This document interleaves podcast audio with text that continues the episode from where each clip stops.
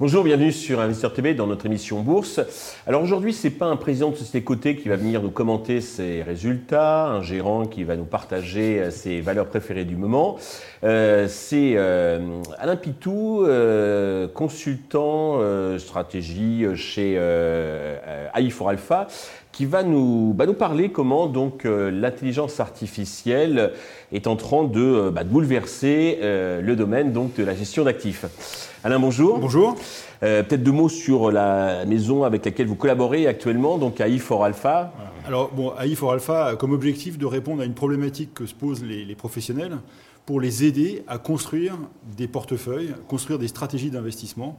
Donc, euh, répond vraiment à une problématique euh, forte des sociétés de gestion qui est que bah, les sociétés de gestion, leurs gérants, ont de plus en plus de mal, et c'est fatal parce qu'il y a énormément de données, à appréhender l'ensemble des informations qui sont à leur disposition pour gérer leurs actifs. Donc ça, c'est vraiment un problème de fond que rencontrent tous les, tous les gérants. Et alors avec euh, le, la, masse d'informations disponibles aujourd'hui, on comprend bien. Puis en plus, on a rajouté des contraintes et des aspects de, des données sur la finance durable. Donc euh, là aussi, euh, on rajoute énormément de données. donc, Effectivement, c'est difficile de comprendre tout ça.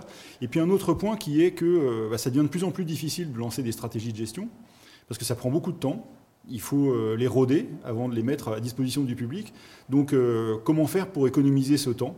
Donc euh, l'idée, c'est d'utiliser l'intelligence artificielle. Le nouvel outil magique, donc, qui est à votre disposition. Alors, voilà. Alors l'idée, bah, c'est avec les techniques d'apprentissage. En fait, nous, on fait de, l'apprentissage, hein, c'est-à-dire que on, guide au début l'intelligence artificielle sur les objectifs qu'on veut atteindre, et l'IA apprend avec les données qui lui sont fournies pour construire justement ces, euh, stratégies d'investissement ou aider à comprendre euh, ce qui se passe sur les marchés. D'accord.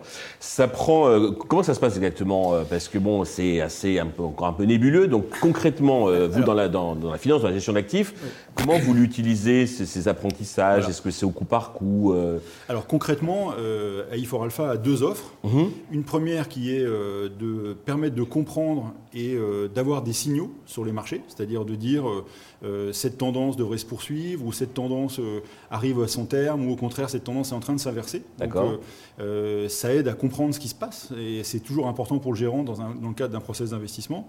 Et la deuxième offre, bah, évidemment, c'est d'aller un peu plus loin, c'est de construire des stratégies d'investissement qui sont donc gérées avec de l'information et avec des données et avec une approche qui est fruit de cette intelligence artificielle. Donc comment ça fonctionne? Bah, L'intelligence artificielle emmagasine des données et puis on lui donne un, environnement de contraintes, et puis on lui dit de construire le meilleur portefeuille possible par rapport à ces contraintes. c'est assez simple. Ça marche actuellement, vous l'utilisez sur tout type d'actifs, uniquement sur de l'action, il y a aussi des obligations, matières premières Alors en euh, fait, euh, aujourd'hui, et vu l'ensemble des informations qui sont à disposition, on l'utilise essentiellement sur les actions et sur les taux, sur des indices, sur des indices sectoriels, sur des indices de grands marchés, sur, des indices en, tout genre, mais pas sur les titres en direct eux-mêmes. Je vais vous expliquer après pourquoi. Mhm. Et après, évidemment, enfin évidemment, on l'utilise aussi sur les devises. On l'utilise sur les. Euh, ETF Oui, alors bien sûr, ETF, je vais venir après. Sur les COMO, par exemple, sur tous les investissements possibles, euh, on va dire grande classe d'actifs. D'accord, matières euh, premières. matières premières, par mhm. exemple, encore une fois, les, devises, les taux, les actions, ce qui fait quand même 99% des, problèmes, des risques rencontrés sur les marchés. Quand même. Mhm. Donc vous disiez donc sur le, j'ai perdu le, fil. Euh, sur les, pas sur les actions Non, pas sur les actions en direct. Alors, la, raison pour laquelle on ne l'utilise pas sur les actions en sur direct. Les ETF. Voilà, on l'utilise sur les indices, sur les ETF, sur, euh, euh, sur, des paniers d'actions. Parce qu'en fait, la problématique sur les, actions, et on, s'en aperçoit chaque jour, puis on voit les accidents qu'il y a eu sur les marchés quelquefois, c'est que par moment, il y a des, des nouvelles sur un titre spécifique qui sont mmh. vraiment liées à ce titre lui-même et qui sont absolument pas liées avec des informations qu'on aurait pu, entre guillemets, prévoir. C'est-à-dire que quand on voit un indice et la manière dont il se comporte, on fait le lien avec l'économie, on fait le lien avec les flux financiers, on fait le lien avec En fait, il faut beaucoup de données, des éléments donc plutôt exogènes, et là, c'est un, cas très précis euh, qui sort un petit peu justement de, exactement, exactement. du cas commun. Mmh. Peut-être, alors ça aussi, c'est un sujet qu'on va avoir dans les années qui viennent, c'est que ce que j'espère, c'est que euh, les informations extra-financières qui vont être de plus en plus normées, avec la CSRD qui va aider à normer ces informations financières, on aura le même set d'informations que sur les données financières et sur les données de marché qu'on a aujourd'hui. Donc on va compléter et je pense qu'à ce moment-là, on arrivera probablement à, mieux apprendre à la machine. C'est un outil où on, apprend encore quelque part, mais est-ce que ça a déjà, comment dirais-je, transformé les décisions d'investissement de, vos clients, les, gérants d'actifs Alors, concrètement Est-ce qu'ils le regardent un peu en side ou vraiment ils l'utilisent Ce qui est intéressant, c'est c'est la, bonne question en fait, hein, c'est que aujourd'hui la, la première approche et la première utilisation que font nos clients euh, de ce type d'information en asset management. Je viendrai après parce qu'il y a d'autres types de clients. Mhm. En asset management, ils utilisent ça pour compléter leur process d'investissement.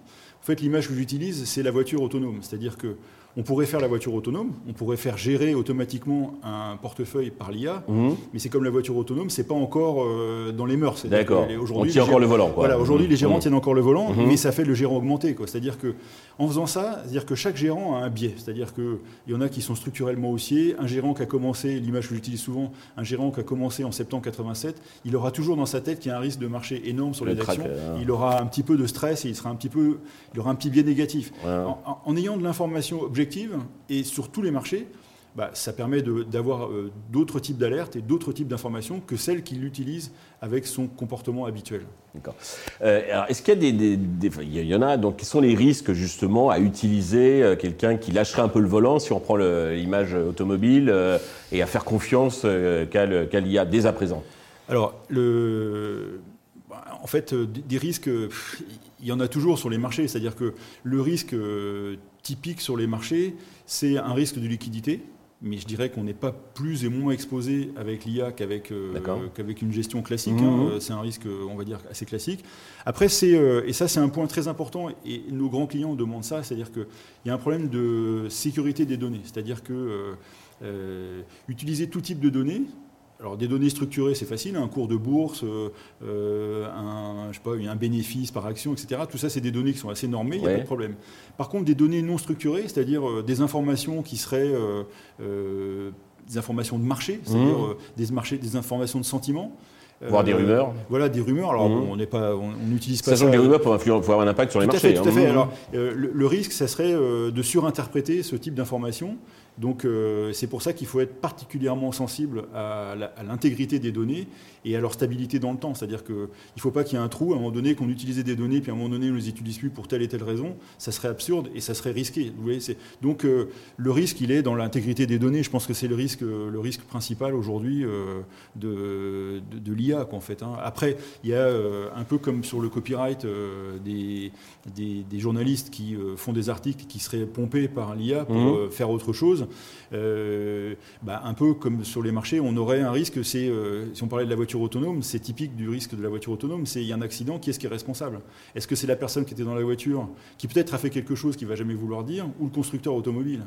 Donc est-ce que c'est le, fournisseur de l'IA qui va être responsable, ou quelque part la société de gestion? Donc il y a encore aujourd'hui ce, cette approche, et c'est pour ça que les sociétés de gestion utilisent l'IA pour les signaux mais on, commence à avoir des demandes pour avoir des stratégies, parce qu'on utilise, on, peut fabriquer des stratégies, et les banques d'investissement avec lesquelles on travaille, elles utilisent des stratégies qu'on leur fournit, c'est-à-dire qu'on construit avec elles des indices, elles les mettent en œuvre, elles les contrôlent, donc elles font quand même attention à ce mmh. qu'elles proposent à leurs clients. Et une fois que cet indice est euh, validé par la banque, il est vendu aux clients. Vous voyez, donc ce genre de choses évolue quand même assez rapidement euh, et les choses avancent quand même très vite euh, sur ce thème. Hein. Très vite, et justement, vous parliez des journalistes, donc c'est une profession qui est un peu inquiète hein, par la question de, l'IA. Qu'en est-il donc le monde des, gestionnaires donc d'actifs, des, gérants de fonds Comment ça va se, se transformer? Il va falloir qu'ils acquièrent des compétences plus euh, technologiques euh, que ce qu'ils avaient l'habitude jusqu'à présent Alors, il y, a plusieurs choses. La première chose, et c'est très important, je pense, pour les métiers financiers, c'est que euh, les services financiers au sens large, c'est des métiers de processus. Et donc l'IA est parfaitement adaptée à ça. C'est-à-dire qu'en fait, ça aide à fluidifier les process, ça aide à les systématiser, parce que vous vous rendez compte, quand vous discutez avec des gérants, quand ils ont un problème de performance, c'est souvent un problème de processus, qui n'a pas pris en compte telle chose, ou le processus aurait dû changer, il n'a pas changé. Enfin, vous voyez, c'est ce Donc c'est plutôt des, euh, des sujets de back-office, quelque part alors, ça peut être des sujets de back-office, mais c'est aussi des sujets de processus d'investissement. C'est-à-dire qu'un processus d'investissement, quand il est bien calibré par une société de gestion, normalement, il roule et il n'y a pas de problème. D'accord, quand il y a les stratégies, je veux tel, tel, tel secteur, euh, tant de pourcentage de la famille. Et ça, l'IA va vraiment vous aider à le sécuriser, à le fluidifier, c'est-à-dire que ça parte vraiment de ce que vous voulez et que ça soit mis en œuvre exactement comme vous voulez. Mhm. Donc ça, l'IA va aider ça. Alors évidemment, euh, c'est comme la voiture autonome qui pourrait prendre le métier des conducteurs Uber ou des conducteurs de taxi. C'est quelque chose qui est possible. Quoi, euh, moi je crois qu'il y a de la place pour tout le monde, parce que, encore une fois, je pense que euh, si vous prenez par exemple l'image d'un avion, d'un pilote d'avion, aujourd'hui énormément de choses sont faites par les machines, par euh, les outils auxquels ils ont accès, bah, ça va être pareil pour le gérant. Et, ce qui va être important, c'est de pouvoir que le gérant puisse imaginer la suite, parce que ça, ça ne pourra être que humain. C'est-à-dire que par exemple, en ce moment, les marchés asiatiques hors Inde sont quand même sous pression à un moment donné, il va y avoir des gens qui vont dire bah, cette pression va s'atténuer et euh, je vais construire un portefeuille qui va prendre en compte ça. Mhm. Ça, l'IA va vous aider à le construire, mais ce n'est pas l'IA qui va vous dire euh, je ne crois pas qu'il va y avoir une guerre à Taïwan, je ne crois pas que les Chinois vont laisser euh, leur économie aller au tapis. À un moment donné, vous voyez, il y a des choses comme ça qui sont très macro, qui vont être mises en œuvre par les gérants. Alors je dirais que par rapport à l'inquiétude qu'on peut avoir sur, euh, sur les métiers autour de la gestion, il faut euh, rajouter, on va dire, cette, euh, cette sensibilité à l'avenir, c'est-à-dire essayer d'imaginer comment pourraient être les choses, comment, comment seront les géopolitiques demain, comment seront les forces économiques demain. Et ça, ça ne peut pas être l'IA, parce que l'IA, elle apprend, mais elle ne peut pas savoir ce qui va se passer demain. Personne ne le sait. Vous voyez, ça, c'est aussi quelque chose qui est très important. C'est quelque chose dans lequel je crois vraiment fondamentalement. C'est que toutes les informations disponibles sont dans les cours.